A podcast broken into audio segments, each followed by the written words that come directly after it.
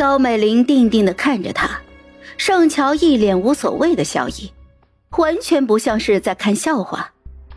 两个人就这么对峙了半天，高美玲突然笑了一下，那笑太过阴毒了，像蛇爬行之后留下了阴冷的痕迹，令人生寒。盛乔皱了皱眉头，高美玲拿出了手机，不知道点了什么。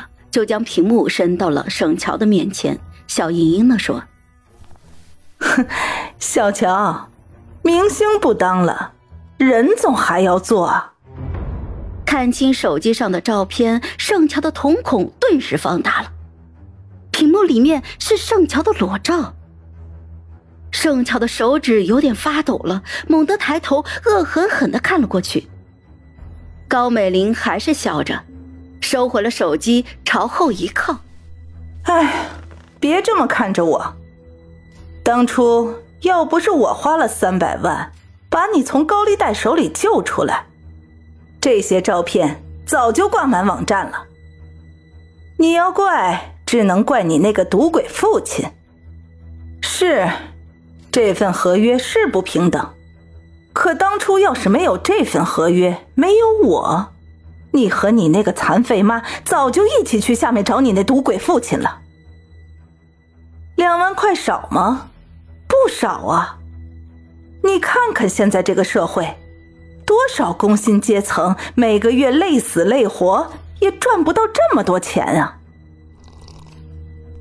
哎，是我给你一份稳定的高薪工作，让你摆脱了过去的噩梦和阴影，小乔。你应该感谢我呀！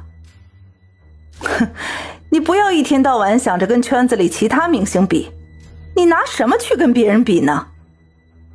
你要出身没出身，要学历没学历，连智商都没有。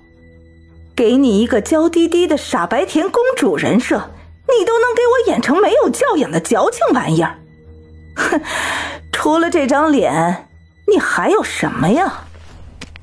哼，听高姐一句，以前怎么样呢？现在就怎么样，乖乖的听话，别想着飞。